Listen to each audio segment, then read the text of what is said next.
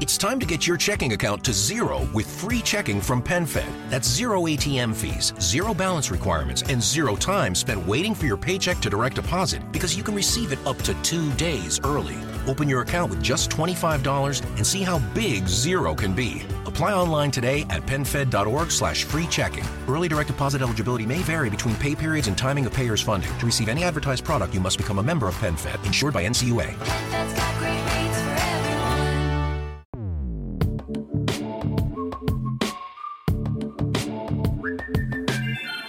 Saludos intrépidos. Este es el episodio 028 ya de un podcast donde tecnología, aeronáutica y astronáutica se unen para mi disfrute, arroba GER7, y espero que para el vuestro también. Si 4 kilobytes llevaron al hombre a la luna, imaginad lo que podemos hacer nosotros. Despegamos. Despegamos en este episodio como despegó el viernes pasado la fantástica newsletter de Emilio, en, que tenéis eh, disponible para suscribiros en newsletter.emilcar.es. Eh, es un placer eh, pues poder leer a Emilio y no solo escucharlo en sus podcasts. Y es digo que es un placer no porque por contrato estemos obligados a decir esto, sino porque no realmente pues eh, es, es muy muy interesante pues eh, que te llegue un poquito pues su, su punto de vista y su y sus comentarios ya no solo desde un medio sino además complementado por otro. Porque de momento eh, Emilio lo ha dicho no sabe hacia dónde va la newsletter es simplemente algo que ha empezado por empezarlo. Hay que aprovechar porque además es gratuito de momento. y, bueno, vamos a ver qué es lo que ocurre. Eh, a mí me, parece fantástico pues entrar en según qué berenjenales eh, para ver si llevan algún lado, si no llevan. Y, y yo también me voy a dar de alta una newsletter. Quiero decir, no tengo ni tiempo para grabar el podcast, pero en el momento en el que entras en un servicio y es gratuito, ¿por qué no? ¿No? Es, es una de las grandes cosas que tiene Internet. Me recuerda un poquito a una película de, de Spike Lee, creo que de 2007, Plan Oculto, con Clive Owen como protagonista, que al principio de la película eh, el, el, atracador, hablando a la cámara, hablando al espectador a través de la cámara, le decía, eh, ¿que por qué hago esto? Pues porque puedo. Y me encanta un motivo, como motivo me parece espectacular que el ser, el ser humano se proponga hacer cosas porque simplemente es su voluntad. Entonces, eh, yo ya veré qué hago, si escribo, seguramente escribiré una vez, dos veces, eh, aparte tendré dos suscriptores y, que ahí morirá todo, pero al menos es una pequeña iniciativa que dices, oye, quiero probar, quiero tocar. Luego nunca sabes eh, las, las, vueltas que da la vida y, el aprendizaje que puedes tener de, esa pequeña um, aventura y, a dónde te puede llevar. Así que, ¿por qué no? Yo también me voy a dar de alta una newsletter, así como lo ha hecho Emilio. Emilio tendrá 5.000 oyentes y yo tendré 5, pero a mí ya me basta con eso. Dicho esto, comencemos, ¿no? Vamos.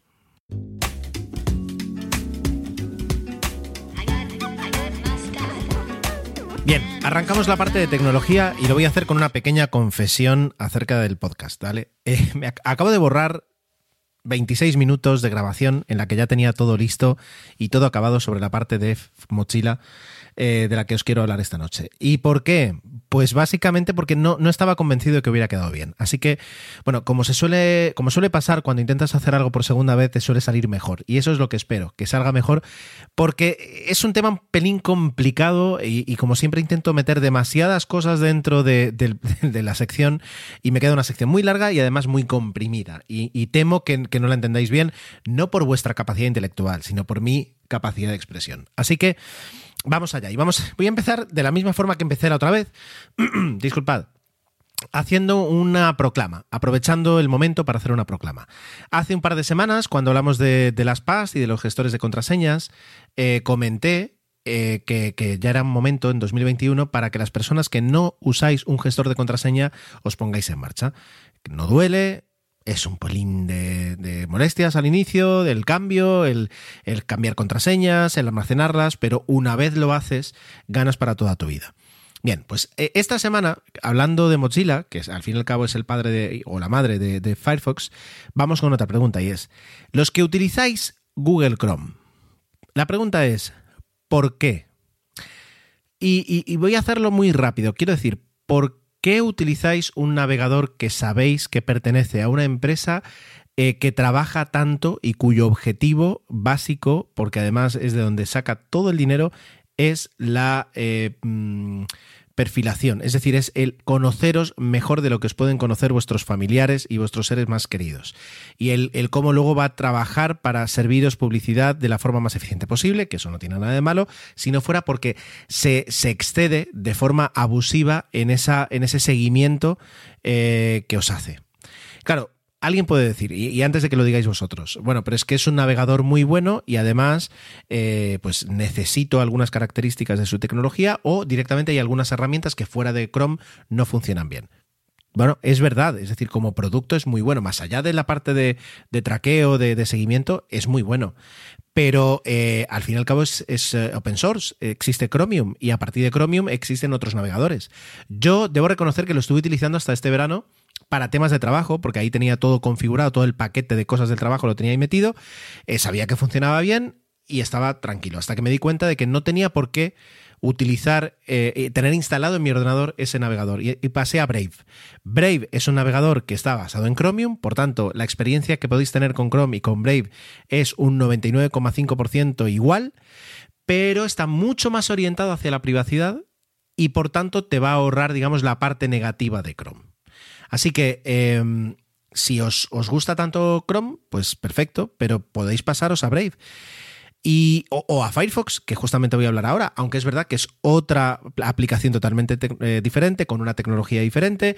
A mí un servicio como Zencaster, que es el que utilizo para grabar con Santi, de repente la versión nueva de Zencaster no reconoce a Firefox, al menos de forma temporal, y eso hace que no puedas utilizar eh, según qué servicios, pero eso es un juego, siempre pasa, ¿no? Es decir, eh, toda persona que tenga un ordenador de sobremesa y que utilice bastante Internet debería tener tres, cuatro navegadores diferentes porque es una carta, ¿no? Es de acá, ahora no va bien con este, ahora bien con el otro, ahora pues mejor aquí, mejor allá. Bueno, no pasa nada. Y luego, las personas que me podáis argumentar, bueno, Gerardo, pero es que hay que hacer un cambio, tengo que cambiar de navegador, instalar, tal. Yo os voy a decir, a ver, estáis escuchando un podcast sobre tecnología aeronáutica y astronáutica. Eh, es maravilloso el poder tener tantos navegadores donde elegir, el poder tener una sincronización de contactos y una sincronización de marcadores y de historial, si me, apuras, eh, que se pasa fácilmente de un navegador hacia otro, no supone un problema, no supone un, un trauma, eh, supone una pequeña aventura. A lo mejor me decís, no tengo tiempo para aventuras ahora, perfecto, pero dejadlo instalado y el día que os ponéis y os dais cuenta de que estáis pues navegando de forma más tranquila, decís voy a probar con el otro y, y, todo empieza con ese cambio. Pero hay que disfrutar este tipo de cambios. Hay cosas mucho más dolorosas, pero esta en concreto no tiene por qué serlo. A lo mejor alguien me dice, ah, certificados digitales, perfecto, no me voy a meter, yo no, no voy a pedir que desinstaléis. Pero oye, que, mere que, es, que es muy divertido. Eh, cuando, cuando las cosas van bien y cuando no, y puedes aprender y lo puedes solucionar, pues es genial. Yo me cuando teníamos 15 años, eh, hacías cuatro cosas mal y tenías que, que, reinstalar Windows 95 de golpe, porque ya no funcionaba. Ahora se pueden hacer mil pruebas sin tener que, que prácticamente despeinarse, así que merece la pena. Bueno, dicho esto, eh, y acabada mi proclama, vamos allá con Mozilla. ¿Y por qué he elegido esta, este, este tema para la sección de tecnología? Siempre me ha causado curiosidad saber de dónde viene eh, Mozilla y sobre todo de dónde saca la pasta, de dónde se financia una empresa que, que tiene tantas iniciativas y que sin embargo eh, lo único que hace es producir un navegador gratuito. Así que voy a intentar responder a todas vuestras preguntas, a todas mis preguntas, las vuestras a lo mejor no, eh, en un espacio corto de tiempo, lo prometo. Bueno, corto, relativamente corto para mí de tiempo, ¿vale? Claro, los que ya pintamos canas, recordaremos eh, a Netscape. Netscape fue esa, iniciativa, ese, ese, programa, esa empresa que plantó cara a, a, lo que era en aquel momento un gigante y era Internet Explorer. Y, con mejoras, con cambios, intentó ser la alternativa a la que muchos eh, se iban para poder navegar fuera del entorno de Windows o de lo que pues marcaba Microsoft en ese momento. Fijaos que ahora justamente Firefox hace lo mismo con, con Chrome de alguna forma. Bueno, pues eh, la historia es la siguiente y la voy a contar rápido, ¿vale? Lo prometo. Eh, cuando el dueño de, de, bueno, AOL compra Netscape, y cuando AOL, fijaos AOL, empieza a caer en el año 2002, 2003, 2004, antes de llevarse a la tumba también a Netscape, lo que hace es que crea una, una organización, la organización Mozilla, y mete ahí dentro todos los activos de la- de la- del navegador. El, software, el código, los servidores, eh, la gente, los contratos, lo pone todo ahí dentro. Y de alguna forma lo mantiene a salvo porque incluso en los años en los que sigue cayendo, manda algo de dinero, un par de millones al, al año, para seguir manteniendo el producto. Y de esa forma Netscape sobrevive mientras AOL, su, su empresa padre o madre, eh, cae al vacío, ¿vale? ¿Qué ocurre? Que ya como organización independiente, esta organización se da cuenta que tiene un problema y es que por una parte quiere fomentar el uso de los, del, navegador ah, dentro de un entorno de privacidad, de un entorno de libertad para los usuarios, de un entorno open source, porque en ese momento ya era open source eh, Netscape, perdón, Mozilla, en sus, en sus primeras versiones, Firefox, eh, pero que eh, tiene, tiene un problema y es que necesita ganar dinero. Y entonces se divide en dos. En la Mozilla Foundation, que a partir de ahora la llamaré como la ONG, y la Mozilla Corporation, que a partir de ahora será la empresa. Entonces, la dueña de todo es la fundación, es la ONG. Y la ONG lo que hace es le licencia el uso de la marca, de la tecnología, del código, de lo que sea, se lo licencia a la empresa. Para, para que la empresa pueda salir al mercado e intentar ganar dinero de la forma que sea. ¿Vale? Y ahora luego hablaremos un poquito de, justamente esa, de esa forma de, ingresos y de dónde, de dónde cómo sobrevive eh, Mozilla. ¿Vale? Entonces, vamos a hablar un poquito de las, de las iniciativas o de los objetivos de cada una de ellas. ¿Vale? La fundación busca siempre unos objetivos más generales y están relacionados con la igualdad, la privacidad en Internet, la diversidad, eh, el buscar un Internet más justo, un, un inter- un Internet más accesible, etcétera, etcétera, etcétera. ¿Vale? Eh, son muy buenos principios. Por otra parte, la, empresa lo que busca es eh, crear productos de alguna forma casen con los objetivos de la fundación. Y para ello, la forma que, tiene de, de- aunarlo todo, la corporación y la, o sea, la empresa y la ONG, etcétera, etcétera, es el manifiesto Mozilla que es un documento, una especie de decálogo con un preámbulo, ahora os voy a resumir algunos de los puntos, que básicamente lo que intenta es eh, declarar una filosofía para que todo lo que se haga en las dos organizaciones, tanto la empresa como la ONG, cumplan los principios del manifiesto. El manifiesto tiene un, preámbulo muy bonito que, por ejemplo, dice, mm, estamos comprometidos con un Internet que promueva el discurso civil, la dignidad humana y la expresión individual. Y luego ya entra en, en los principios. Tiene 10. Yo no os lo voy a leer todos porque tampoco es el, tema, pero algunos para que veáis un poquito por dónde va. ¿no? El número uno, Internet es una parte integral de la vida moderna, es un aspecto clave para la educación, las comunicaciones, la colaboración, los negocios, el ocio y la sociedad como un todo. Muy bonito. El cuatro, la seguridad y la privacidad de los usuarios en Internet es fundamental y no debería ser solo una opción. El, ah, el 7. El software libre y de código abierto promueve el desarrollo de Internet como un recurso público. Y el, yo qué sé, el, el 9, el aspecto comercial en el desarrollo de Internet aporta muchos beneficios. Es imprescindible que exista un equilibrio entre el beneficio comercial y el público. Vale, entonces, en base a, estos y más principios, porque son 10 en total, funciona todo el universo de Mozilla. ¿Vale? Ah, la fundación, como yo decía, tiene diferentes objetivos, más que productos, en este caso. Y os voy a describir, tal vez no todos, pero algunos, algunos sí, ¿vale? Cuando entramos dentro de la web de la Mozilla Foundation y, hacemos clic sobre la parte de qué hacemos, ¿vale? Se dividen los objetivos en, en tres, en tres áreas, ¿vale? El primero es un poco eh, acciones, eh, lo llaman rally citizens, pero bueno, vendrían a ser acciones eh, populares, acciones sociales que buscan un cambio en concreto sobre un tema. Yo os aconsejo leer, por ejemplo, la guía de productos, la guía de, comprador que se llama Privacy Not Included.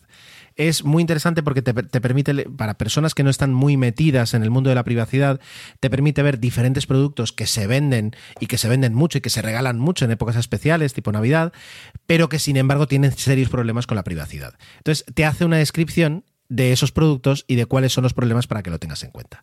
Luego, por ejemplo, hablan de a una campaña de YouTube en la que consiguieron que YouTube reconociera que su or- algoritmo de inteligencia, inteligencia artificial eh, eh, termina pro- promoviendo un contenido falso y que puede ser dañino para las personas y en teoría dice aquí se, sentaron con la gente de Mozilla para poder entender cuáles podrían ser las soluciones apropiadas. Luego promovieron el envío de cartas o de mensajes con el hashtag Dear Internet, hablando de que, bueno, 2020 ha sido un año tan extraño e Internet ha ayudado mucho para superar algunas dificultades, ¿no? Bueno, muy bien. Hay más trabajo en este aspecto, hay más objetivos, pero por ejemplo algunos. Luego, tiene otro que lo llama Connect Leaders, que es de alguna forma está, implica a personas que quieren ser no partícipes, sino liderar el cambio hacia un Internet más justo, más plural, más etcétera, etcétera. ¿vale? El primero es el Mozilla Fellowships. Fellowship viene de, o sea, sería como un comunitario, ¿no? Es decir, como persona comunitaria. eh, que son eh, eso, personas mm, privadas que tienen una iniciativa que quieren desarrollar, que quieren poner en marcha y se la presentan a Mozilla y Mozilla decide financiarlo, más o menos, pero dec- decide darle un- una financiación para que pueda poner en marcha esa idea, siempre buscando como objetivo que transforme Internet en algo mejor. ¿Vale? de forma parecida, pero un poquito, digamos, a, a posteriori y eh, enfocado también pues, a organizaciones, ya no solo a, personas individuales, sino también a, a organizaciones, están los Mozilla Awards, donde pues, dan visibilidad y también financiación a proyectos que se han, se han realizado, que ya se han puesto en marcha y que pues, buscan los mismos objetivos. Y luego que empieza además el día 8 está el Mozilla Festival, que esta vez es virtual, donde pues hay charlas, talleres, etcétera, etcétera, de este tipo de figuras, de personas que dan a conocer el trabajo que han hecho para mejorar Internet dentro de los principios de, de Mozilla. Luego hay eh, otro tipo de objetivos que lo que buscan es poner la mirada en el futuro e intentar asegurar que esa evolución que tiene Internet se, se conduzca dentro de unos cauces ah, que respeten pues, todos los principios del manifiesto hay un, Internet Health Report, un, un informe acerca de la salud de Internet que pues puede levantar la, la mano o puede poner banderas en, en las áreas donde no se esté cumpliendo un poquito pues esos principios. Luego habla de eh, diferentes tipos, es decir, explora los diferentes tipos de gobernancia de datos, el, el qué hacer con los datos, a quién pertenecen, cómo tratarlos de una forma ética. Y luego el último foco ha sido hacia la inteligencia artificial eh, vienen a decirte que cada vez más participan en nuestra vida elementos de, inteligencia artificial, pero que tiene que ser una inteligencia que nosotros podamos fiarnos de ella. Y lo que, lo que comenta aquí, bueno, pues es, el desarrollo de papeles, de white papers, el desarrollo de, de, pues un poquito una plataforma de ideas que permita, ¿no? Es decir, eh, el, el desarrollo de una inteligencia artificial en la que podamos confiar, básicamente, ¿vale? Entonces, esto es un poquito un resumen de, de las, de las iniciativas que tiene en marcha la fundación. Como veis, es así algo como muy amplio, como muy eh, ONG, que es justamente lo que son. Y luego nos vamos a la empresa, a la corporación, ¿vale? Eh, que ellos lo que hacen es una empresa de software que intenta ganar dinero eh, y ese dinero entiendo que vuelve a la fundación para, etcétera, etcétera, etcétera, ¿vale? Entonces, vamos un poquito con, con lo que hay. Esto es una empresa que gana su dinero, que está registrada y eh, lo que tiene son productos. ¿Y qué productos tienen? Bueno, pues mm, si os si teníais la duda, pues sobre todo navegadores. Navegadores para escritorio, para Android, para iOS, para Android TV con asterisco porque lo tienes que conseguir el APK de un repositorio porque solo aparecen algunas marcas de televisores y en otras no, cosas que no, a veces no podemos entender. ¿Vale? Pero, por ejemplo, sobre todo lo que tenemos son navegadores. Aparte de navegadores, hay más cosas. Por ejemplo, no sé si conocéis. Bueno, Pocket, mucha gente lo conoce. Era una aplicación que existió durante muchos años, la adquirió Mozilla y la ha integrado muy bien dentro de Firefox. Y es ese sitio fantástico donde eh, enviamos un montón de enlaces con contenido muy interesante que luego, al menos yo, nunca termino por ver. La ventaja que tenía Pocket en, los primeros albores de del Internet móvil era que se descargaba el contenido que tú le ponías. De forma que cuando lo querías ver en camino, en cualquier parte, en, en la consulta del dentista, no te consumía datos. Cuando en aquella época, y recordemos que mi primer, mi primer contrato de datos móviles como Vistar eran de 300 megas al mes. Pues en aquella época, pues Pocket cumplía muy bien la misión. Bueno, pues Pocket desde hace muchos años está muy integrado y per per pertenece a Mozilla. Luego aparte tienen una VPN. Lo que pasa es que la VPN solo funciona en algunos países y, no en esta, bueno, y desde luego no en España ni en ningún país de habla hispana. Funciona en Estados Unidos, Reino Unido, Canadá, Nueva Zelanda, Singapur y Malasia. ¿Vale? Pero es una VPN eh, con una aplicación como puede ser un poquito la de, la de Cloudflare, la de 1.1.1.1. Aparte de eso, tiene otra aplicación que es la Firefox Private Network, que esto es un poquito por resumirlo, es decir, es una protección contra mm, adware, contra anuncios, contra traqueadores, contra criptominados, etcétera, etcétera, eh, dentro del navegador. De forma que te protege tu conexión, ya no la conexión entera a Internet, sino lo que haces dentro del ordenador, dentro del navegador. Luego tiene Firefox Relay, que no lo conocía y está muy bien. Es bueno, es lo que tiene Apple en Safari, es decir, el que permite darte de alta y permite eh, firmarte en servicios sin que eh, ese servicio conozca tus datos mm, reales. ¿De acuerdo? Es, entonces, eh, aquí lo que tienes que tener es una cuenta de Firefox y a partir de ese momento le dices, oye, Be delighted this holiday season at Ice and Lights, the winter village at Cameron Run. Just minutes from Old Town Alexandria. Stroll through the park and enjoy winter photo ops, light displays, hot chocolate, and a warm treat. The winter village offers playtime for the entire family. Extend the magic of the holidays by visiting early, starting November 17th. Get your tickets now at CameronIceandLights.com. That's CameronIceandLights.com.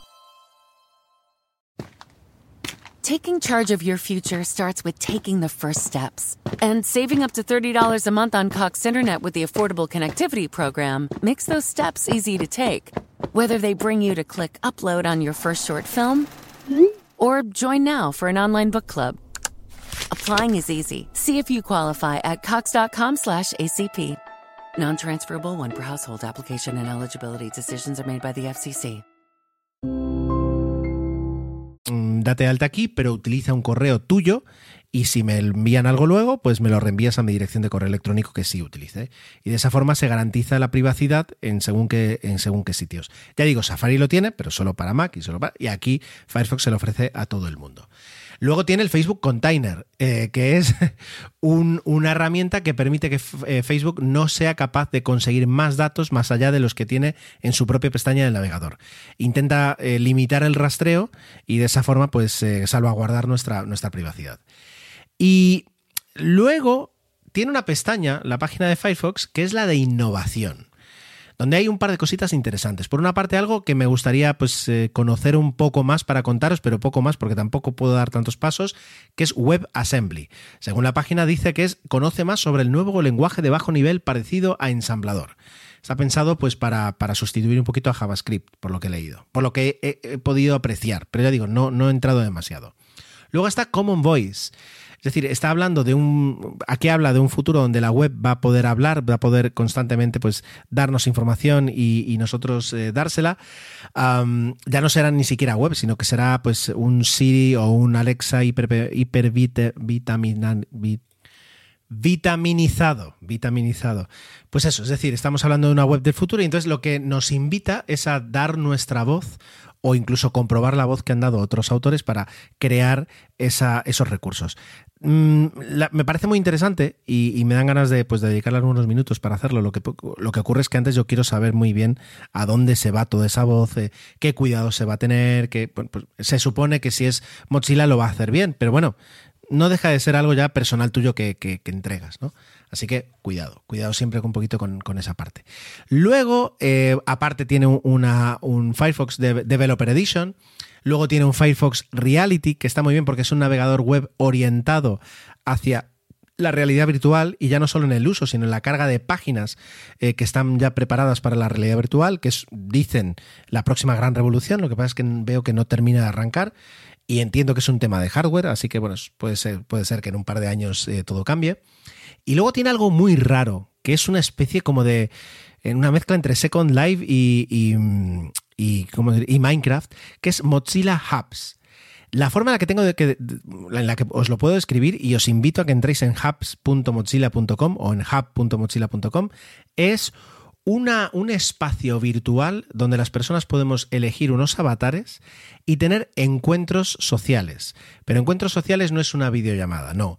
Es eh, reunirnos en un espacio, en ese, ese espacio eh, personalizarlo con contenidos y a partir de ese momento poder movernos de un punto a otro hablando, comentando con los contenidos, juntándonos. Es decir, como una especie como de, galería de arte eh, con un evento social dentro, pero en virtual y con cualquier tipo de contenido que puedas colgar. Es interesante, no tenía ni idea de que estuvieran haciendo esto, ni tampoco, o sea, puedo ver un uso en tiempos de pandemia más, pero vamos, me- merece la pena que entréis para ver todo lo que han hecho, que está muy bien y que puede que funcione muy bien. No veo aquí el futuro del podcasting en este tipo de, de soluciones, pero tampoco está pensado para eso. Así que es muy, es muy interesante. Y eso es lo que hace eh, la, corporación, la empresa de Mozilla. ¿Veis la diferencia un poquito entre algo más, más abierto, más un poquito diluido y algo mucho más concreto? ¿De acuerdo? Dicho esto, y antes de terminar, ah, no sé por qué salta aquí la notificación. Mm, vale, podemos tener dos preguntas muy lógicas. La primera es lo que he comentado antes. ¿Y de dónde saca el dinero? Pues de dónde lo va a sacar? De las cajas de búsqueda, de los buscadores predeterminados. Mozilla, y esa es la parte para mí un poco más eh, irónica o, más eh, controvertida, mejor dicho, es el hecho de que una organización que trabaja para salvaguardar la privacidad en Internet, su mayor contribuyente para mantenerse vivos es la propia Google, es la empresa Google. En Rusia creo que hablan, eh, trabajan con Yandex y en China con Baidu y son contratos. Entonces, durante X años, el navegador el buscador predeterminado en el navegador es Google, ¿no? el mundo occidental, digamos. Es verdad que a lo largo del tiempo, primero fue Google, luego fue Yahoo, luego cortaron con Yahoo, volvieron con Google, etcétera, etcétera. Claro, eh, ya digo, no deja de ser controvertido que al final el dinero te viene por ahí, pero bueno, entiendo que son, es su forma de trabajar y es la forma que tienen de, de sobrevivir a lo mejor. Vale, luego hay una parte de donaciones, pero que dicen que es más o menos un, un 2% de lo que puedan, de lo que puedan recibir. Y, ya está, y con eso tienen que ser capaces de mantener pues mil, casi mil empleados, oficinas en varias partes del mundo. Quiero decir, se supone, a lo mejor, como ellos tienen un navegador eh, y el código además es abierto, si tú tienes una empresa y necesitas unos usos y unas aplicaciones concretas para tu navegador, eh, pues Mozilla te lo prepara, te lo factura y pum, ahí lo tienes.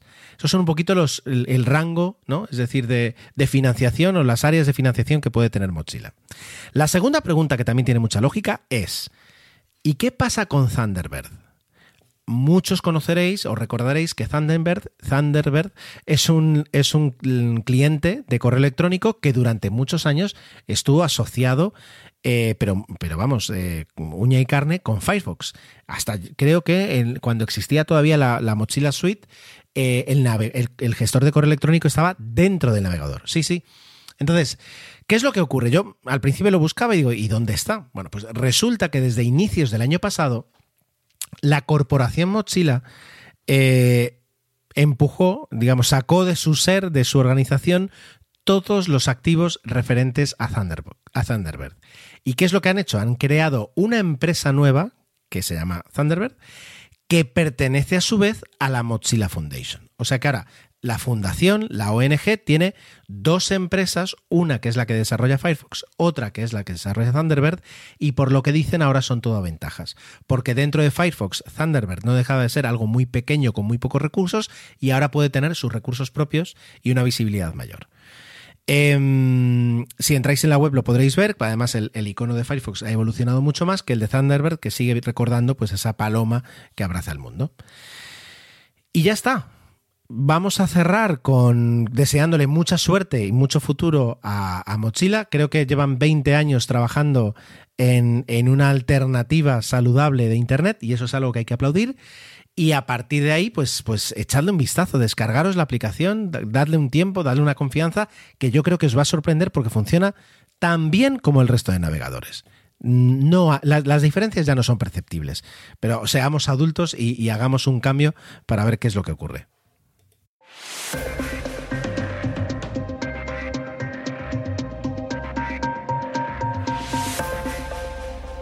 Dentro de muy poco, así como nos adentramos en marzo, van a llegar los titulares, eh, si no están llegando ya los vídeos, las secciones, las piezas, en noticias, en programas de televisión, en podcast, de llevamos un año ya, un año de pandemia. En realidad no sé cuándo empezó, creo que incluso empezó a principios de eh, mes, o sea que ya, habríamos, pasado el aniversario, no lo sé. En España al menos el 14 de marzo, que es cuando se puso en marcha el estado de alarma y se inició el confinamiento, es un poquito como el aniversario oficial. Eh, en este año han cambiado muchas cosas, por supuesto, y, casi todas para peor. Y, y la aviación comercial no ha sido una excepción y de hecho pues está sufriendo muchísimo. Un par de temas de los que quiero eh, pues eh, hablar aquí eh, son los de, por ejemplo, la carga aérea. Cómo ha cambiado, qué, dinamismo ha cogido la carga aérea, qué noticias de repente se están desencadenando y cómo toda la industria está viviendo una transformación, en este caso concreto, la, parte de la carga aérea en positivo. ¿De acuerdo? Mientras que el transporte comercial de pasajeros pues disminuye y sufre muchísimo, ¿no? Pero la parte de la carga ahora mismo se salva y tengo muchas ganas de contaros. Y, y lo hablaba con Santi cuando hemos grabado la, la sección que viene a continuación y que lo acabamos de grabar ahora, que no tengo esos conocimientos como para sentarme y pum, empezar a hablar, así como estoy hablando ahora de- del próximo tema que, os quiero comentar. Entonces, quiero preparármelo un poquito, quiero enriquecerme para poder hablar con propiedad. Y, mm, bueno, pues eh, tal vez sea la semana que viene, dentro de un par de semanas, porque son noticias que, aunque importantes, no, no están marcadas por la actualidad, eh, sino más bien pues por, por el- las consecuencias a medio y largo plazo que están tomando compañías aéreas, fabricantes y otros actores del sector de la carga aérea. De lo que sí os quiero hablar hoy, eh, pensando en que yo, por ejemplo, llevo un año ya sin, sin volar, más de un año sin volar, lo cual no me pasaba yo creo que desde hace 20 años. Quiero decir, tened en cuenta que vivo en una isla, por tanto, no es tan raro tener que coger un avión para hacer prácticamente hacer cualquier tipo de gestión, acudir a una reunión, ver a un proveedor y por trabajo yo tenía la suerte de poder volar un par de veces al mes como mínimo. Nada, viajes de, de ida y vuelta en el día, viajes cortitos a Madrid, sobre todo, pero a mí ya me, subirme a un avión y despegar y aterrizar ya era una fiesta, ¿no? Entonces, eh, aunque el año pasado llegué a volar algunas veces antes de la pandemia y luego a mediados de año me subí a un par de aviones, Be delighted this holiday season at Ice and Lights, the winter village at Cameron Run. Just minutes from Old Town Alexandria. Stroll through the park and enjoy winter photo ops, light displays, hot chocolate, and a warm treat. The winter village offers playtime for the entire family. Extend the magic of the holidays by visiting early, starting November 17th. Get your tickets now at CameronIceandLights.com. That's CameronIceandLights.com. no llegué a volar en ellos y lo echo muchísimo de menos. Ya no solo los viajes del trabajo, que ahí están, sino sobre todo el, volver a preparar, el volver a pensar, el retomar planes, el adaptar los planes que teníamos. Es decir, yo creo que todos tenemos muchas ganas de viajar, muchas ganas de, de movernos de donde estamos eh, y algunos pues serán por, por, por vía aérea, será a través de un avión. Así que he pensado que de cara a, ir calentando ¿no? en el banquillo para una situación que esperemos y yo creo que va a cambiar más pronto que tarde, pues para ir calentando podíamos contar un par de cosas y podemos así que eh, la próxima vez sentarnos con un conocimiento mayor de cómo funciona la industria eh, de la aviación a la hora de adquirir un billete o a la hora de funcionar o a distribuir costes, etcétera, etcétera. Vamos allá. Y os quiero contar un poquito lo que es de por encima el revenue ma- management. Claro, tengo, es decir, tengo la suerte desde hace muchos años de trabajar en una compañía aérea y sé en a grandes rasgos lo que es. Si alguien me lee que es, eh, siendo un especialista en revenue management de compañías aéreas, tal vez se lleve las manos a la cabeza de algunas cosas de las que voy a decir. Pero tengamos en cuenta que esto es una, sirve como introducción, como, como un one-on-one de, de lo que es y de, de conocimientos muy generales, muy por encima. Luego, por supuesto, se podría ahondar, podríamos entrevistar a una persona que sea especialista, pero de momento nos va a servir lo que, lo que os cuente, ¿vale? Es una realidad, y esto no es algo nuevo que os coja por sorpresa, que las compañías aéreas no venden los billetes a un precio idéntico para cada vuelo. Es decir, eh, un Madrid-Nueva York no es que cueste eh, 650 euros, sea cuando sea, para cuando sea, eh, con las diferentes necesidades que tengas, ya está. El precio, como el, el- como el del autobús, ¿no? Es decir, X se paga y se vuela. Las compañías aéreas no hacen esto.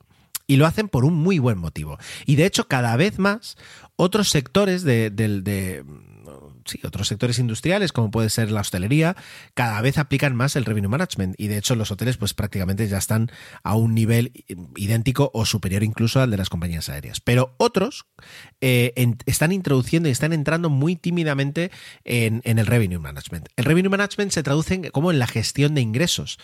Y, es muy importante maximizar esa gestión perdón, eh, hacer una muy buena gestión para maximizar los ingresos que puedas recibir eh, por tu actividad, teniendo en cuenta que hay unos gastos fijos que dependen de decenas de factores que ahí no puedes jugar con ellos. Por tanto, el, el intentar conseguir constantemente el máximo es muy importante. El a la hora de volar, los gastos no son variables en función de los pasajeros que van en un vuelo. Hay una parte fija enorme y una parte variable muy pequeña. Por tanto, sí que necesitas cuantos más pasajeros y cuanto más optimizada esté tu venta, mejor, ¿vale?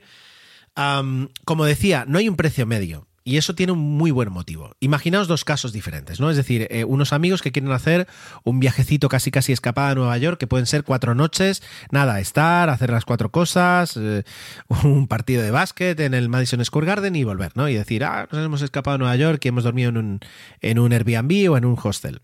Y por otra parte, eh, un grupo de, profesionales que van para iniciar un- un- una contrata o un grupo de ejecutivos que van para cerrar un acuerdo. Ambos motivos son muy diferentes y el precio tope que eh, cualquiera de estos pasajeros esté dispuesto a pagar por ese billete cambia mucho.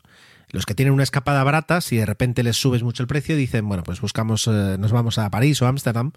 Y sin embargo, las personas que tienen que ir a hacer un trabajo que luego les puede eh, reportar miles de euros de beneficio, están dispuestos a, a pagar bastante más con tal de llegar cuando tienen que llegar y poder ponerse a trabajar en el momento en el que se les espera, ¿no?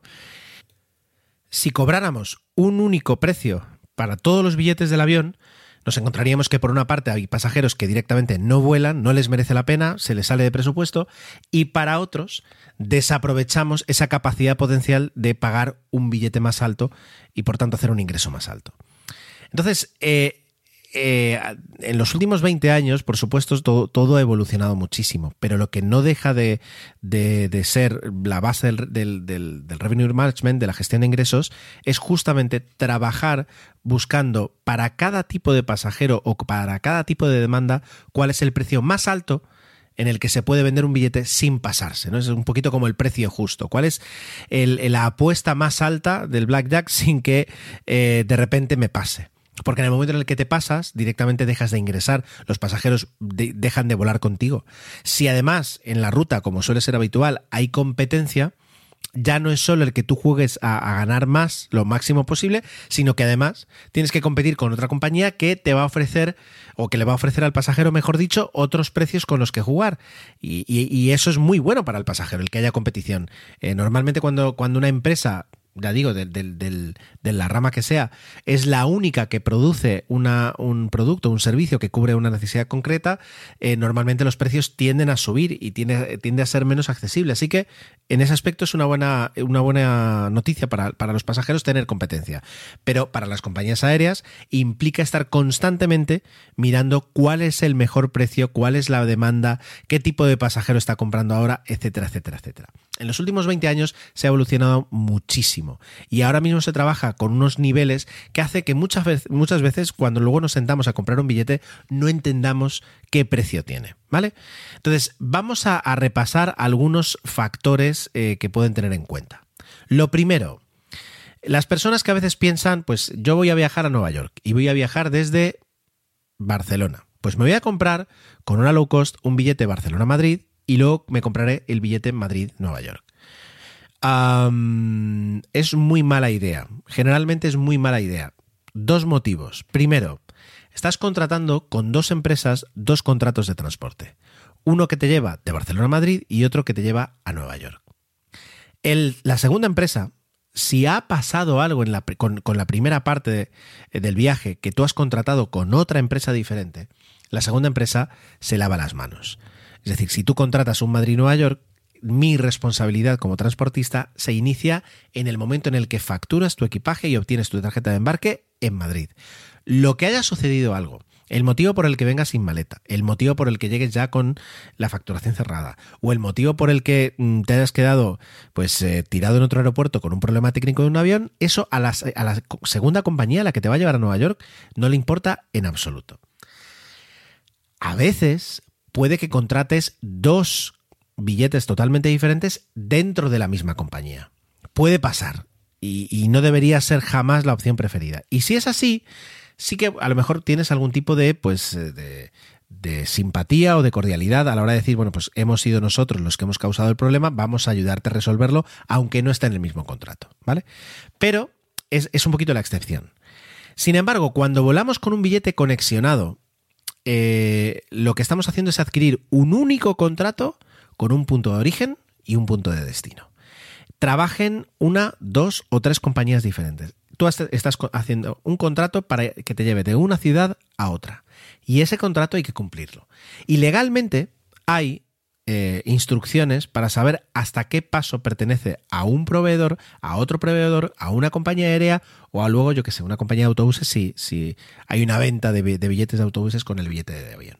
Sea como sea, ese contrato único de transporte nos va a beneficiar mucho. Por la parte de derechos, porque se tienen que responsabilizar de llevarnos a nosotros y a nuestro equipaje a destino final. Por la parte incluso de millas, eh, de pasajeros, programas de viajeros frecuentes, porque seguramente podrás acumular, eh, porque a lo mejor incluso desde el inicio de tu viaje ya tienes asignados todos los asientos y con un poquito de suerte las tarjetas de embarque que vas a necesitar para todo el resto del viaje. No tienes que estar preocupándote aeropuerto por aeropuerto en volver a hacer el trámite. Son muchas ventajas, pero vamos a añadirle una ventaja más todavía y es el tema del precio. Si yo estoy eh, transportando pasajeros a, pues a 5.000 kilómetros, a 6.000 kilómetros, cobrando pues un billete considerable, es decir, una suma mm, considerable, por decirlo de alguna forma, y de repente tengo la oportunidad de ya no solo coger pasajeros en, en la ciudad donde sale el vuelo, sino ir trayendo pasajeros de diferentes partes para tener más pasajeros a la hora de volar el, el Madrid-Nueva York, yo a mí me interesa. Y me interesa además que lo hagan conmigo antes de, que, de irse con otra compañía aérea. Por tanto, en lugar de sumar los precios de dos billetes, uno por ejemplo, pues Barcelona-Madrid y otro un Madrid-Nueva York, lo que hago es decir, pues mira, mm, a Nueva York son 500 y desde cualquier parte eh, para llegar a Nueva York pues voy a cobrar 50 o 100. Y por tanto, ese, ese pequeño suplemento que, estás pagando para viajar desde, desde eh, tu punto de inicio es mucho más barato, casi siempre, casi siempre, que un billete nuevo solo para ese tramo. Son todo ventajas en ese aspecto y, y merecen muchísimo la pena. Vamos con otro factor que es la Be delighted this holiday season at Ice and Lights, the winter village at Cameron Run. Just minutes from Old Town Alexandria. Stroll through the park and enjoy winter photo ops, light displays, hot chocolate, and a warm treat. The winter village offers playtime for the entire family. Extend the magic of the holidays by visiting early, starting November 17th. Get your tickets now at CameronIceandLights.com. That's CameronIceandLights.com. Selling your car to Carvana is as easy as. As easy as pie? Sure. All you have to do is enter your license plate or VIN. As easy as a stroll in the park. Okay, then just answer a few questions and you'll get a real offer in seconds. As easy as singing. Why not? Schedule a pickup or drop off, and Carvana will pay you that amount right on the spot. As easy as playing guitar. Actually, I find that kind of difficult. But selling your car to Carvana is as easy as. Can be. Visit Carvana.com or download the app to get an instant offer today. antelación. En ocasiones eh, nos confunde un poquito y, tenemos, yo qué sé, mensajes, eh, consejos, blogs que te dicen cuándo es el mejor momento para comprar, con cuánta antelación, cuando es algo que realmente es muy voluble porque constantemente se analiza la demanda, eh, se analiza la competencia, se analizan los modelos estadísticos de años anteriores y por tanto es muy complicado eh, el poder adivinar lo que una compañía va a hacer. Y ya no digo todas en total como consejo general de compra los lunes por la noche o compra con 17 días de antelación si tu vuelo tiene más de mil kilómetros, porque además cada compañía tiene su, su estrategia diferente. Entonces, eh, con el tema de la antelación hay un tema básico, ¿no? Y es, primero, actuemos con sentido común. Y voy a poner un ejemplo de un restaurante, ¿De acuerdo? Entonces, imaginemos que tenemos un restaurante, una pizzería, y eh, nos van llegando los clientes y nos llaman y nos piden mesas para eh, poder eh, ir y poder sentarse y poder comer en, en fechas futuras. Si nos aparece una persona y nos dice que quiere una reserva para una mesa dentro de 36 semanas, la pregunta es, ¿esta persona, es decir, tiene un interés eh, muy alto en dejar ya bloqueado, en no perder la oportunidad, en asegurarse esa mesa? El motivo por el que la necesita, pues puede ser bastante importante, o él lo valora como tan importante como para hacer la reserva con tanta antelación. Por tanto, no, no, no podemos, si cobramos por reserva, podríamos pedir una cifra relativamente alta. No una, exa- una exageración, una barbaridad, pero relativamente alta. Eh, porque el valor que le, que le otorga el cliente a la mesa, pues es alto. Vale, perfecto. Y eso es lo que muchas veces las compañías aéreas hacen.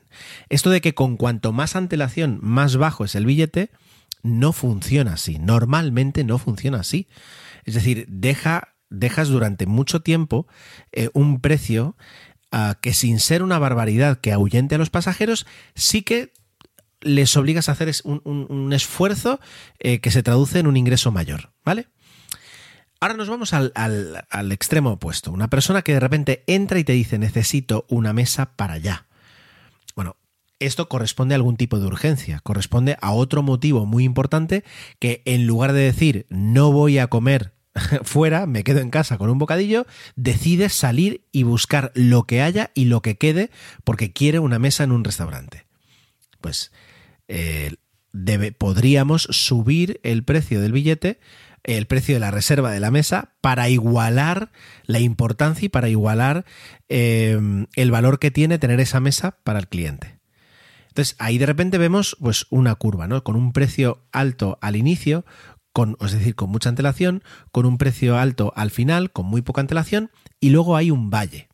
Y ese valle es el que se mueve constantemente y el que depende de muchísimos factores. Depende de la competencia, depende, como decía, de los modelos estadísticos anteriores, depende de cómo se comporta, porque a lo mejor tú no lo sabes, pero resulta que eh, para dentro de un año hay un, una... ah, ¿Cómo se dice? Para dentro de unos meses hay una convención de jardinería en Miami y tú no te has enterado, pero cada vez hay más gente que se está apuntando y de repente, cuando el año pasado pues tenías una- un crecimiento de plazas pues muy bajito porque nadie compraba para esas fechas, este año cada día pues plum plum plum plum plum van bajando. Pues antes ese, esa observación y ese análisis era manual, ahora es automático. En cuanto los sistemas detectan que para cierta fecha hay un interés más alto, pueden intentar ajustar al alza el precio. Claro, esto no es un todo o nada, no puedes decir, ahora, 2.000 euros, venga, porque si pasas, si sobrepasas el precio máximo que esa persona está dispuesta a pagar, eh, no vas a vender ningún billete y no quieres eso.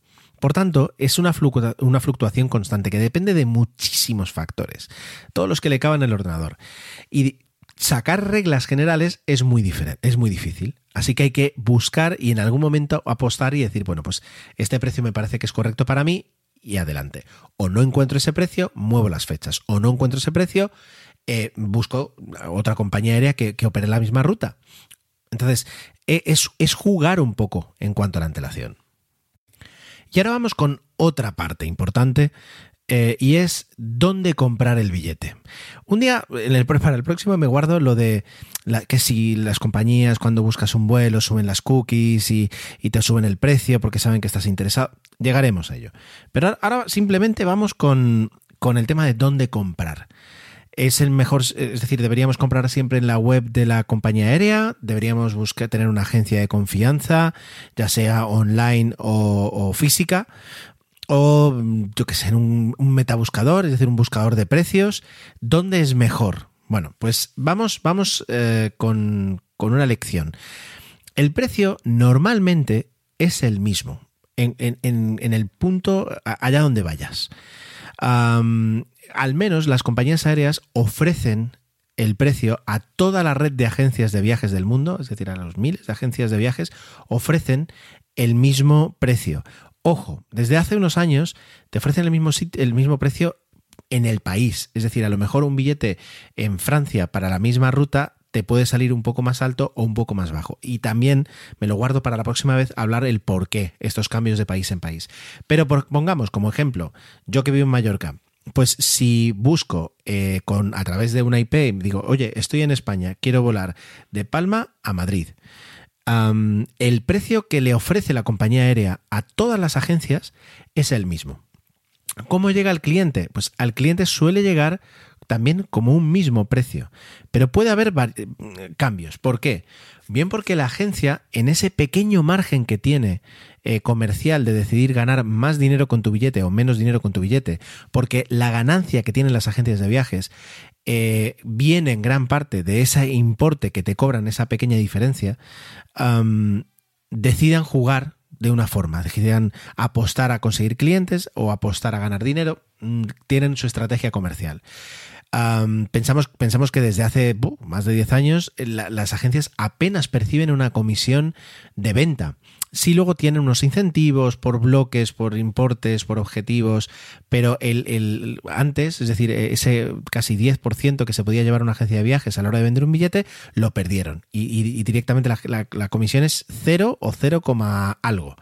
Eh, por tanto, a veces a lo mejor a una agencia le interesa llegar a un cupo para poder optar a uno de los objetivos que ha pactado con una compañía aérea y baja eh, el fee, ba- baja la gestión, el coste por gestión para conseguir llegar a ese objetivo y en otros momentos todo lo contrario. Ahí puede haber una pequeña diferencia entre una agencia, otra o, una, o la página web de la propia compañía. Otra es decir, y otro factor diferencial es que a lo mejor cuando tú tienes a una agencia de viajes o a un grupo de agencias de viajes que te venden muy bien o con el que has acordado pues unas cuotas muy altas, etcétera, etcétera, a cambio les ofreces unas tarifas que son privadas que nadie más tiene. O si eres una agencia muy especializada en llevar pasajeros a sus países de destino y que por tanto tienes unas formas de financiación y unas formas de comercialización muy adaptadas a tu público, a, ese tipo de pasajeros, eh, las compañías aéreas le pueden ofrecer unos precios exclusivos para ellas o unas condiciones diferentes como un cambio gratuito, una maleta gratuita, etcétera, etcétera. Eso existe. Ya digo, estamos hablando a lo mejor de un 5, un 10, un 15% de todo el mercado de agencias de viajes que hay. Entonces, em, ¿puede merecer la pena? Sí. ¿Cómo cambia todo esto? Pues eh, haciendo diferentes búsquedas en diferentes páginas web de agencias y en metabuscadores. Los metabuscadores son, son buenos, es decir, te ofrecen el mejor precio que cada una de las agencias eh, online y que las compañías aéreas te ofrecen. Ojo, con las trampas, con las mismas trampas que puede haber ahora mismo en AliExpress. Y es que yo te declaro un precio muy bajo, pero luego cuando vas a comprar el billete eh, te digo que los gastos de gestión son altos o te digo que eh, justamente es un precio que no lleva ninguna maleta y que si quieres poner una, por tanto ya eh, de repente el precio sube. Porque es tan importante, el ser humano va tan rápido al primer resultado, a la primera página de resultados de cualquier sitio, es tan importante colarse ahí que eres que hay muchas muchas compañías aéreas que son capaces de rebajar el precio hasta un punto donde te garantizas estar en las primeras posiciones y ya luego recuperar hasta el precio normal en diferentes pasos en los que tú vayas adquiriendo. No de forma ilegal, sino simplemente diciendo, bueno, pues esta, es la tarifa más básica, básica, básica. Vamos, lo que han hecho los coches toda la vida, ¿no? Que te mostraban un, el Golf más equipado y luego te decían desde 12.900 euros. Y esa era la versión que prácticamente iba contra ruedas, ¿vale? Pues eso también ocurre en los metabuscadores. Mirar en diferentes sitios es muy importante antes de decidirse por uno. Ya no por la opción que tú quieras de la compañía con el horario que tú quieras, que hablaremos también de los horarios, sino simplemente por el hecho de decir este billete de este vuelo en concreto, ¿dónde lo quiero adquirir? Claro, comprar en la, en la página de la compañía aérea tiene una ventaja, es decir, tiene dos ventajas. Normalmente pueden ofrecerte el mismo precio que tienen el resto de agencias de viajes.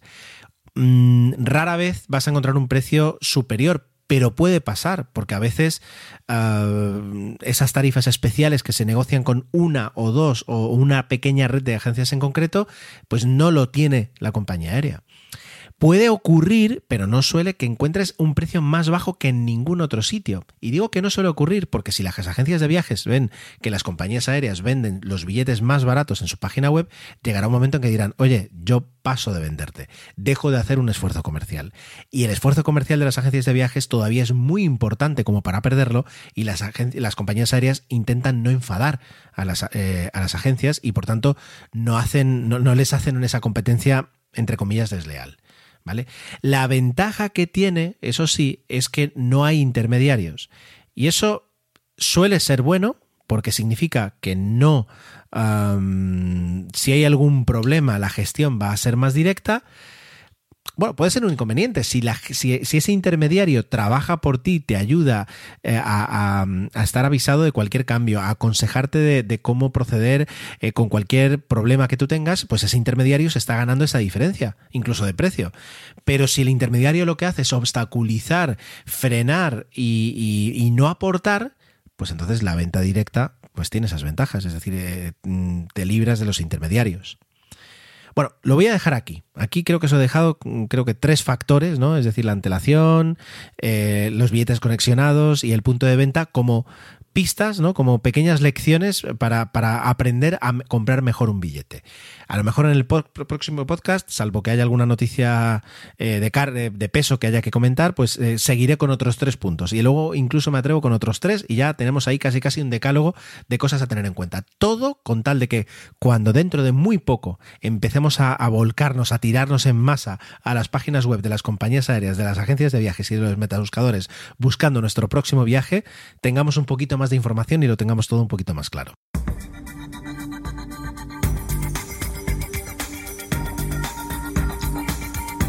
Arrancamos esta última sección de, de Intrépidos Astro eh, con la participación de Santi esta noche. Muy buenas, ¿cómo estás? Muy buenas, Ger. Yo muy bien. ¿Y tú? ¿Cómo estás? Bien, bien, bien. La verdad es que contento de, de poder estar contigo, contento además del tema que, que vamos a hablar, porque hay que reconocer que, aunque por una parte estoy seguro, y además a Santi más que a mí, la actualidad le quemaban los dedos, y nunca mejor dicho, porque se podía haber hablado del, del fantástico vuelo y explosión posterior del, del prototipo 10 del Starship de, Space- de SpaceX. Eh, hemos Sí, sí, de decidido, las- de las escenas eh, decidido- Sí, efectivamente. La verdad es que ha sido eh, una noticia que por suerte ha salido poco en medios, porque los medios lo hubieran transformado en un fracaso cuando ha sido todo un éxito, el que por fin eh, pues, eh, la Starship de SpaceX haya conseguido hacer esa, esa maniobra tan complicada. Y bueno, luego pues, pues son cosas que, que- que suceden y dentro de lo normal. Así que bueno, pues eh, ya queda todo listo para la próxima, para la próxima prueba. Hasta que no consigan un vuelo orbital no haremos un especial, así que por ahora que vayan haciendo las pruebas, que seguiremos disfrutando de ellas.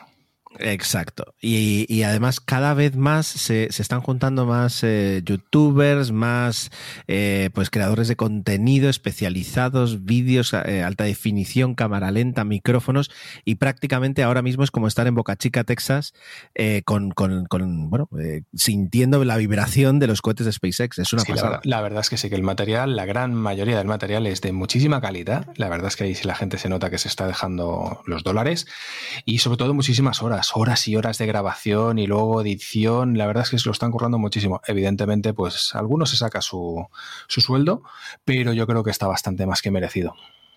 Está, está muy bien. Y, y si no estuviéramos en este año, bueno, en este prácticamente segundo año de pandemia ya dentro de poco, eh, yo ahora mismo estaría buscando la forma de conseguir llegar hasta allí y poder presenciar alguna prueba, ya solo por unirme un poquito al, al efecto groupie. Por supuesto que sí. Y gritar como una loca cuando aterrizase Exacto. o explotase, por supuesto que sí, claro que sí. y terminar en un bar tejano a las 2 de la mañana bebiendo tequila para la mañana siguiente despertarte con un tatuaje de un motor Raptor en el tobillo o algo así. Bueno, si fuese eso ya es algo interesante. Imagínate que te tatúan otra cosa, pero bueno. Exacto. Muy bien, una Starship entera. Bueno, la cuestión, la cuestión. eh, en lugar de estar aquí comentando con más detalle la actualidad, eh, Santi ha decidido dar un paso, un paso, unos cuantos pasos atrás y Vaya. remontarnos a una época muy interesante. Una época que además, eh, curiosamente, o no tan curiosamente, porque Santi escucha el podcast, he estado hemos estado repasando entre los dos en los últimos podcasts. Si os fijáis, yo estuve hablando hace unas semanas de Como el, el gran avión espía que permitió pues, eh, conseguir imágenes de territorios enemigos en una época donde los satélites no podían no, no existían todavía. Así es. O si existían, no estaban maduros de forma eh, eh, suficiente como para poder hacer esas misiones. Y luego, pues Santi estuvo hablando con, cuando estuvimos hablando del especial de Bernard von Braun, de cómo los primeros cohetes llevaron satélites que al principio prácticamente no hacían nada, pero luego, poquito a poco, pudieron empe- empezar a encargarle misiones de verdad para que los satélites, más allá de la propaganda de lo hemos conseguido, tuvieran una utilidad real. Bueno, pues un poquito de la mezcla de esas dos, de esas dos patas llega el tema de Santi de esta noche, así que eh, te dejo presentarlo. Pues sí, esta noche vamos a hablar del primer satélite espía norteamericano. Hablaremos del, pro- del proyecto o programa Corona, o también conocidos como los KH. Eh, vale, pillamos el DeLorean una vez más y nos volvemos a finales de los años 50. Y bueno, como tú has comentado, el U-2 era, pues era el Nova más en espionaje en Estados Unidos. Pero a finales de los 50, mm, digamos que empezaban a verle ya las limitaciones. ¿Por qué? Pues porque el avión ya no era tan secreto. Los rusos ya lo habían descubierto y especialmente a partir del mayo del 60, cuando derribaron a, a Gary, a Gary Powers, pues entonces ya se les acabó el chollo de sobrevolar el territorio soviético. Así que nada, los militares y servicios de inteligencia buscaron en los recién estrenados satélites eh, una solución a la impenetrabilidad de la URSS y así poder mirar por la cerradura del telón de acero. Y ahí es cuando empieza el proyecto eh, KH-1. Eh, KH, por cierto, viene de keyhole, de, pues eso, de agujero, de la de la llave, ¿no? De la cerradura. Bastante, bastante sutil por su parte. ¿Cuál es el gran problema de, de esta época? Pues las limitaciones tecnológicas. Eh, la única solución que tenían para obtener imágenes de calidad desde la órbita terrestre eran cámaras fotográficas con película química, es decir, lo que llamaríamos, quizás mal dicho, eh, fotografía analógica. Entonces, de ¿cómo carrete, devuelves las fotos para que las puedan... Las de carrete, pero qué pedazo de carretes. Luego contaré los carretes que eran. Entonces, ¿cómo lo haces para devolver las fotos a la Tierra? Eh, pues el programa Corona, el KH1.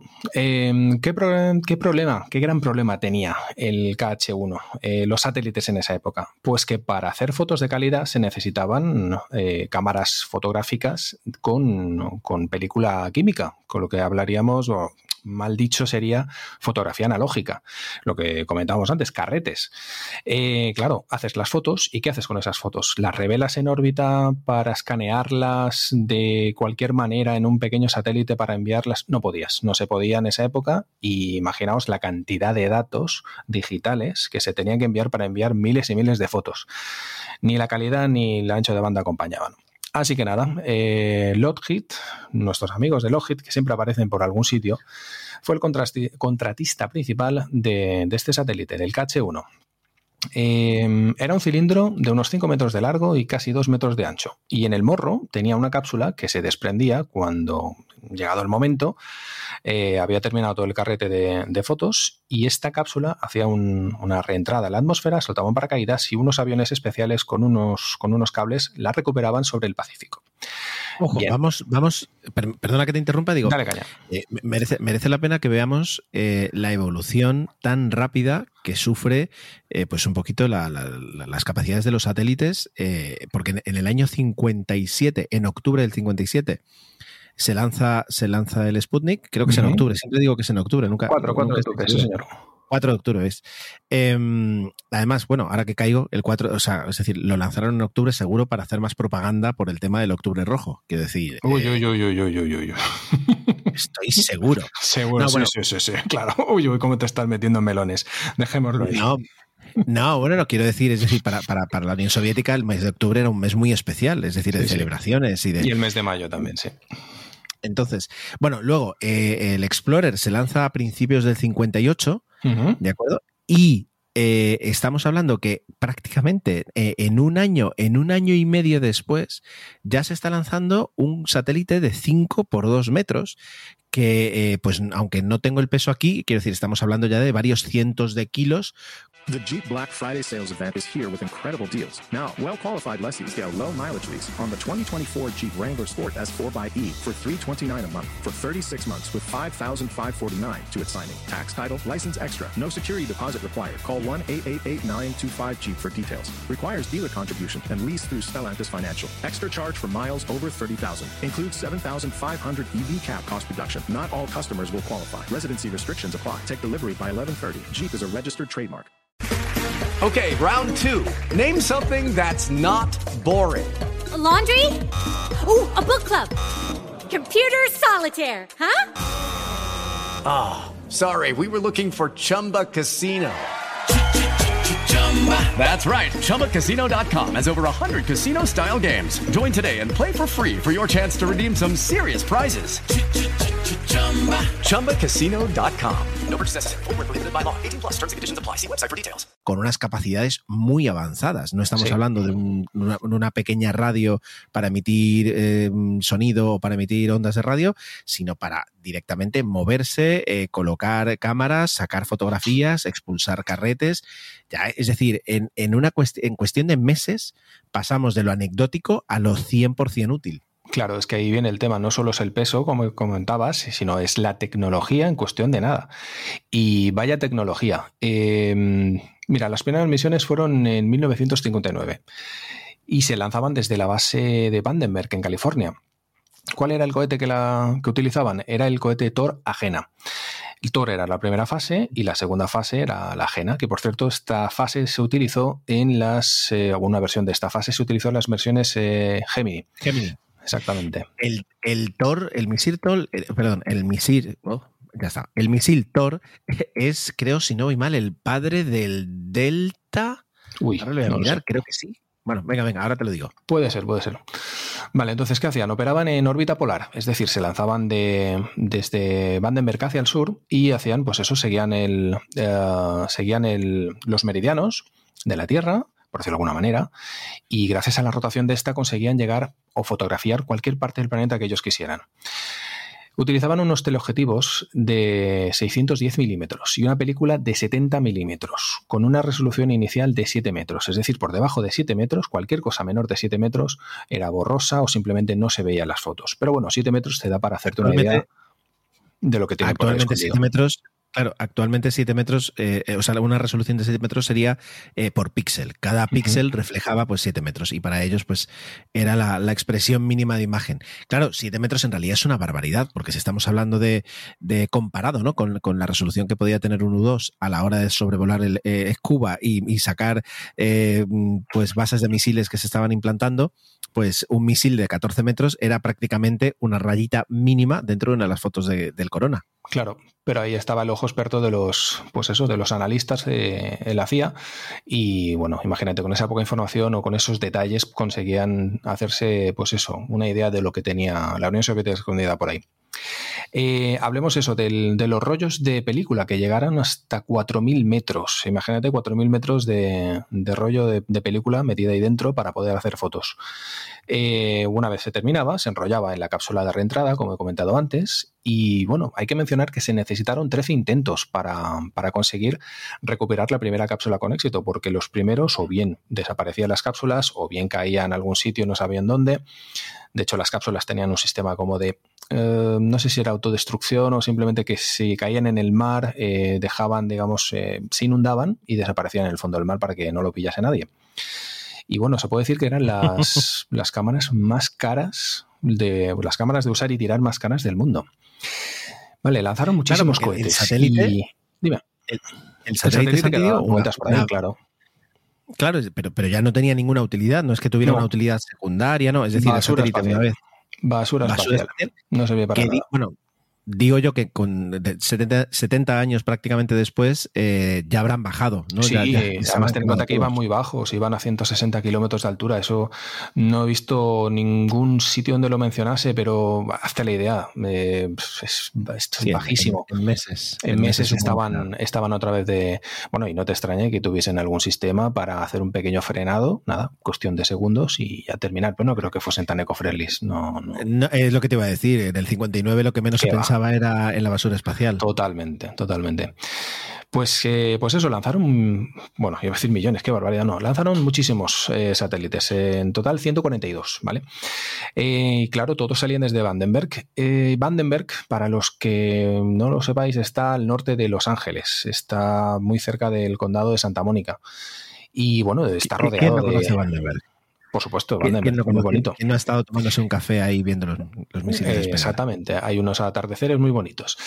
Pues ahí, ahí lanzaban los cohetes y claro, para hacer una cortina de humo, alguien tuvo la brillante idea de crear el programa Discoverer. Y este programa decía, decían ellos, que, que la finalidad era investigar con pequeños animales y cómo les afectaba fisiológicamente el hecho del vuelo espacial, despegar, estar en el espacio, radioactividad, eh, radiación, perdón, y sobre todo la reentrada y todo esto, ¿no? Bueno, evidentemente se sacaron las fotos y vídeos, bueno, hicieron todo el paripé, pero los rusos no se lo creyeron en absoluto, sabían perfectamente lo que estaban tramando, pero bueno, ellos lo intentaron. Em, ¿Cuánto duraba una Es curioso- misión? Dime. Es curioso, digo, que, que para de alguna forma eh, hacer una cortina de humo, como tú dices, de, de- de un programa de, de satélites espía, no se, se- se les ocurriera mejor idea que estamos sacrificando animales exponiéndolos a, las condiciones infernales del espacio. Claro, pero diciendo, era para hacer ciencia. En esa época estaba relativamente No pasa bien nada, visto. está Claro todo no. bien. Sí, sí, Eh, sí. qué duro. Sí, sí. Hoy en día creo que se inventarían otra cosa. O directamente negación plausible. No, no, aquí no pasó nada y, y no preguntes. Pero en esa época hicieron eso y bueno, alguien se lo debió creer, pero fue bastante, bueno, en fin, sui generis. Em, ¿Cuánto duraban estas misiones? Pues duraban muy poco. Hoy en día los, satélites espía, los pedazos de satélites espía que se, que se envían al espacio, por cualquier, vamos, de cualquier nacionalidad, están, están diseñados para durar años. Y cuanto más mejor, porque son extremadamente caros. Pero aquí las misiones duraban muy poco, duraban pues semanas. Eh, cuando terminaba la misión, pues lo que hemos dicho, soltaban la cápsula y unos aviones sobre el Pacífico pues eran los encargados de recogerla, la llevaban hasta, hasta Langley, supongo, hasta la CIA, y le revelaban y ahí tenían unas fotos, pues bueno, dependiendo de la misión tenían más suerte que, que otras, pero más o menos sacaban un material fotográfico bastante, bastante interesante. Y como he dicho, esos fueron 142 satélites que se lanzaron eh, hasta 1972. Y la última versión de, de- de este tipo de satélites fue el KH-4B. Hoy en día me parece que están ya por el KH-11 y estaba el KH-11 Crystal y luego había otro. Y hay no sé cuántos programas más por ahí que eso están totalmente clasificados y hay Está auténticos, auténticos fanáticos del tema que son capaces de seguirlos con sus telescopios desde tierra. Les hacen fotos, de las, fo- las fotos las pasan por filtros, las, bueno, las retocan para intentar averiguar detalles de todo esto. Bueno, es alucinante. Es alucinante. Y nada, y a partir de ahí, pues del 72 se terminó, digamos, todo este tipo de satélites y en los 70 empezaron los, pues esto, los KH-11 Crystal y todo esto, que son ya auténticos satélites espía, digamos, de la era moderna, con cámaras eh, digitales de alta resolución. Y que, por cierto, el, el famoso Hubble, para los que no lo sepáis, eh, digamos que es un gemelo de, de los satélites KH-11 Crystal. Lo que pasa es que en lugar de mirar a la Tierra, pues mira hacia el universo, pero es el mismo tipo de, de satélite con, evidentemente, pues una serie de instrumentos diferentes. Pero Claro. las obras del ejército, pues nada. NASA, ¿quieres un telescopio espacial? Sí, pues yo tengo uno aquí que me sobra, te lo dejo y tú, pues lo retocas a lo que lo necesites y ya está. Y todos contentos. Y a la vista está que a veces eso funciona mucho mejor que, que empezar de cero con un proyecto, porque bueno, no, no vamos a hablar otra vez del James Webb, pero bueno. ahí Hablaremos está. a final de año si hay suerte. Eso lo tengo apuntado para Sí. final de año. Sí, sí, sí. Está además, por lo que estuve leyendo, está ahora mismo de, traves, de crucero el, el satélite. O, o si no, lo va a estar dentro de muy poco, porque tiene que llegar hasta la Guyana y va a ir en barco, evidentemente. Y porque, mm, bueno, pues eh, es- no, es, no, es, no es pequeño en sí, ni, ni tampoco No. ligero. Y, y estaban contando que, claro, que tiene que prepararse y que van a ir incluso, pues no sé si marines o qué, defendiendo el barco, porque si de repente aparecen piratas, eh, solo mía, que. Exacto. Lo que nos faltaba. Sí, lo que no- nos faltaba. No sé si en el Caribe ahora mismo hay mucho pirata, porque yo los, los situaba más en el Índico, pero bueno, eh, claro, entiendo que sería, es, es una carga muy valiosa y es típica película de Bond. Es decir, que de repente, Mm. pues, alguien intente asaltar el, el barco que lleva el, telepo- el telescopio espacial más potente de la historia. En ese Por aspecto. Supuesto. Eh, de, verdad, se podría hacer una película de Bond con eso. Sí, sí, sí, sí, se han hecho con cosas mucho más absurdas, así que. Wrecker, por ejemplo. Por sí, no, bueno, eh, el otro día estaba repasando yo la de la última de, de Pierce Brosnan, la de Die Another Day, y, y Hostias. tienen un proyecto de, de lanzar un, un- satélite que re- Icarus que recogía la luz del sol para, para mostrársela, para enviarla. Que eso luego los soviéticos, los rusos lo, lo- lo han llegado a hacer, es decir, han estado haciendo, probando con ese tipo de tecnología para enviar energía solar a puntos donde normalmente no llega o no llega con la intensidad que ellos quieren. Así que Mm. en realidad todo, todo está inventado. Está Em, claro.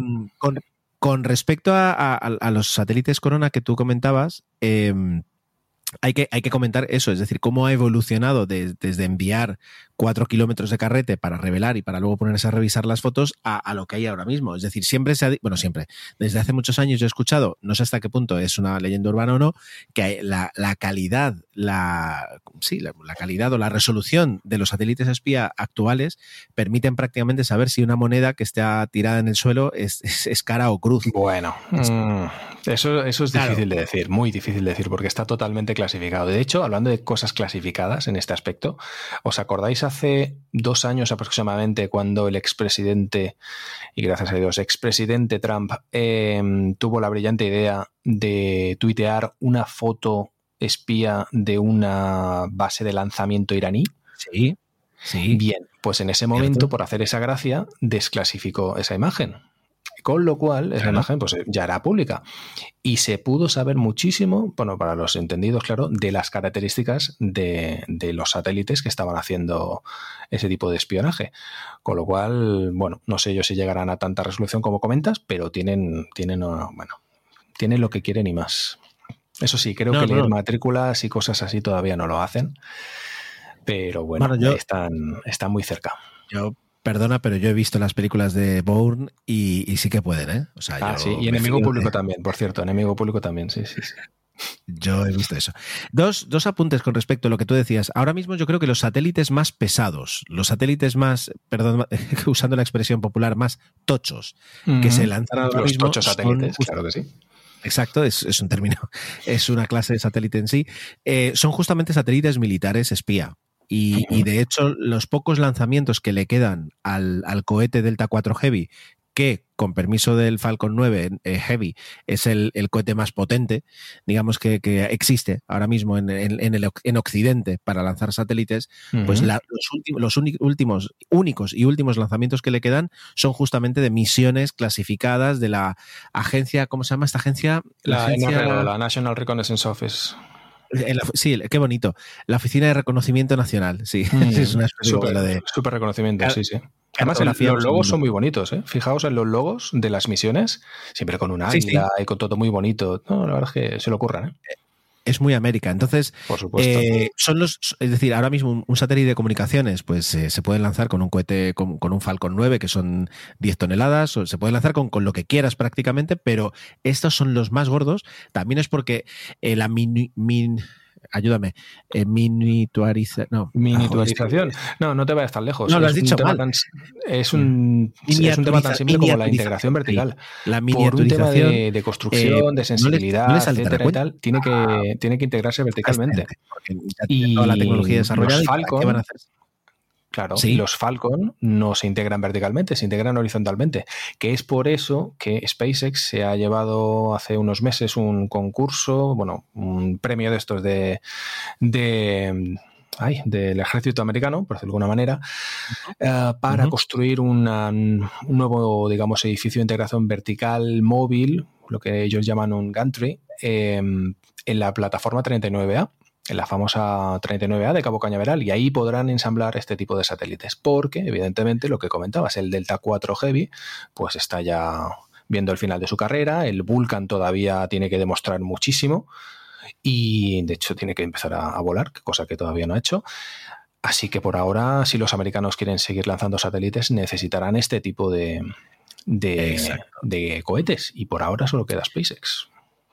Eh, por eso, y entonces, ya digo, no, no, no les pidas un, reducir peso o hacer componentes más pequeños, porque seguramente esta gente ya tiene pagados desde hace 20 años los satélites de, de dentro de 15 años y ya tienen toda la tecnología amortizada por amortizar. Claro. Así que siguen, siguen volando con los Delta hasta, hasta nuevo aviso.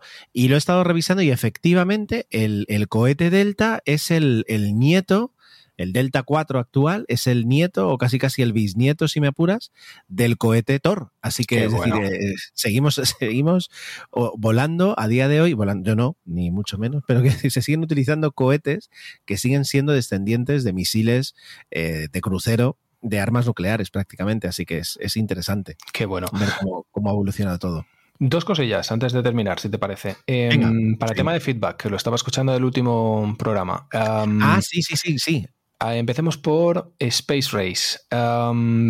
Vale, mi recomendación es que, es que si os gusta el espacio y sobre todo la carrera espacial, que la veáis, sí o sí. Eh, ¿Dónde la podéis ver? Pues yo la he visto en YouTube. Está en YouTube, está en inglés, con subtítulos. y la verdad es que está muy bien. Eso sí, aviso navegantes.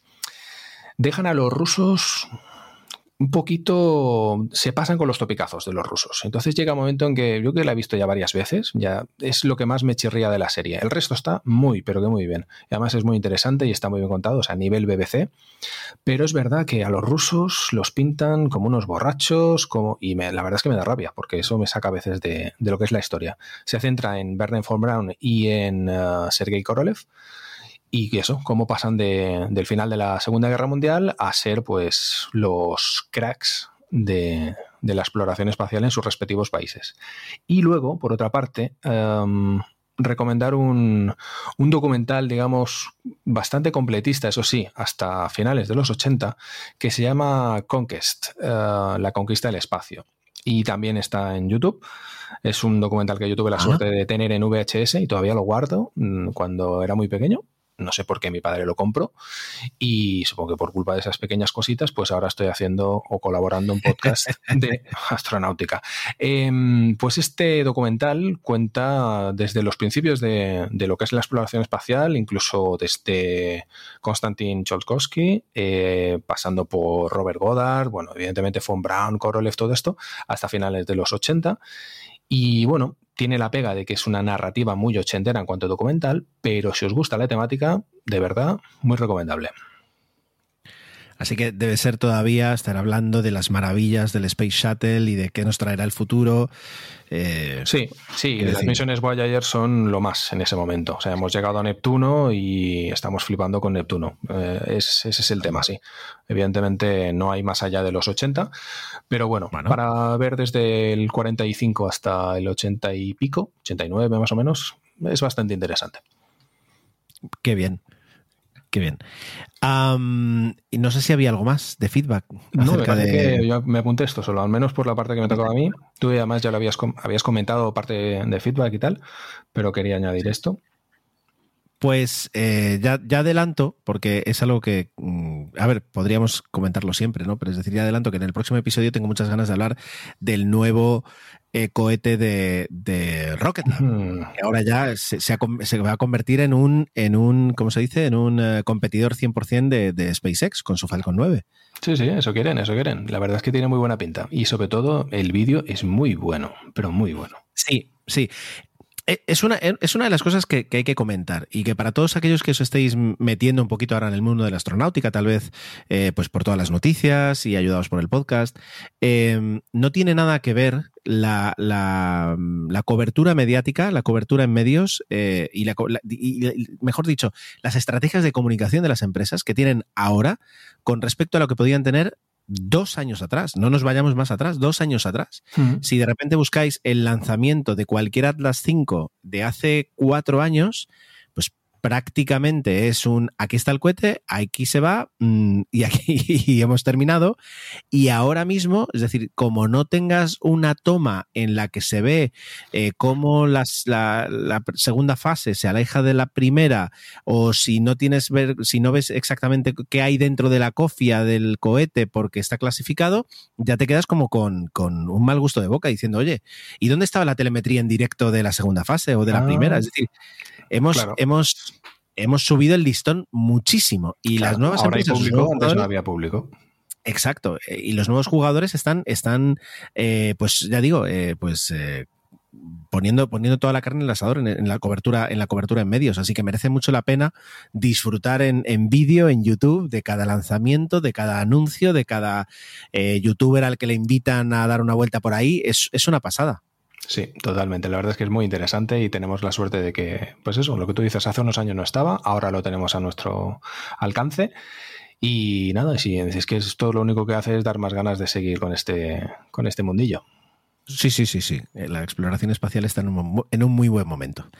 Pues eh, hasta aquí el corona y hasta aquí la sección de Astro de esta semana. Santi, muchísimas gracias. Faltaría más, un placer, Ger. Hasta la próxima. Y cerramos aquí este episodio. Me guardo el feedback que voy recibiendo para condensarlo en una muy buena sección como la de la semana pasada que tanto disfruté. Muchas gracias por el tiempo que habéis dedicado a escuchar este episodio.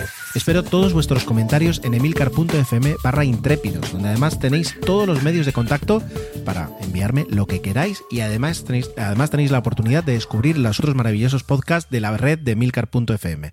Así que hasta la semana que viene.